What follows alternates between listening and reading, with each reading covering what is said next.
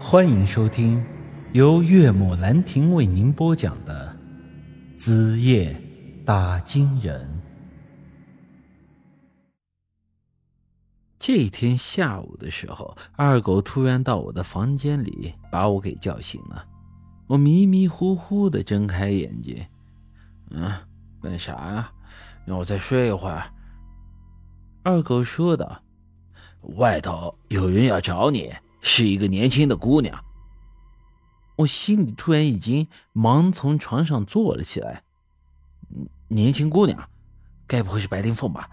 难不成那臭娘们良心发现，把书给我送回来了？想什么呢，宇哥？哪有这种好事啊？呃，是另外一个姑娘，呃，长得吧还挺像舒瑶嫂子的。要不是她说自己姓杨，我还以为是宇哥你的小姨子呢。我愣了愣，长得像舒瑶的年轻姑娘，姓杨，难道是？我连忙穿好衣服，下到一楼的客厅，只见客厅的沙发上坐着一个白裙子的姑娘，果然是杨玉那丫头，也就是杨石的亲妹妹。她见我之后，很是热情的朝我扑了上来：“狗蛋大叔，可算是找到你了。”我仔细的看了看她，发现她虽然穿着白裙子，但身上是脏兮兮的，尤其是这腿上全是泥，脚上是也没穿鞋。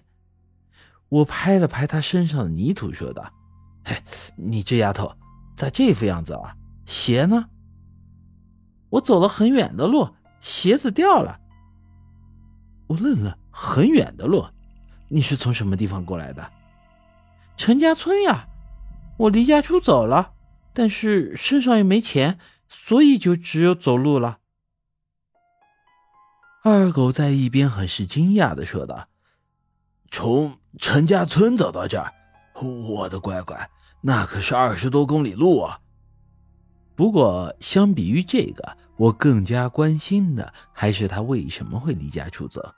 之前我就知道杨石、杨玉这兄妹俩的感情是非常的不好。”虽生活在同一屋檐下，但平时就像是仇人一样。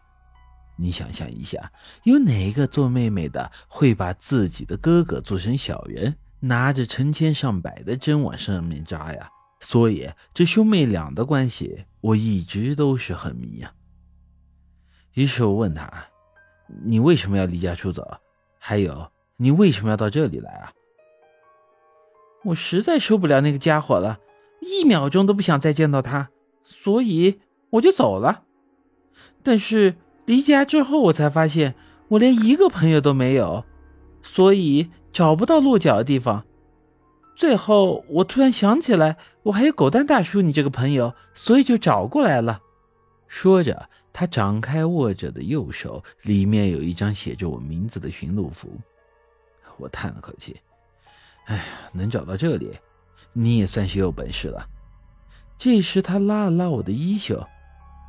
狗蛋大叔，我肚子饿了，我已经有一天一夜没吃过东西了。于是，我让二狗家的保姆给他准备了吃的，之后我又让他去洗了澡，换了身干净的衣服。这时候，二狗对我说道：“宇哥，你可是真行啊！”这么漂亮个小妹妹，光着脚啊，走二十几公里来找你。不过你背着嫂子搞这档子事儿，呃，是不是有些不太厚道呀？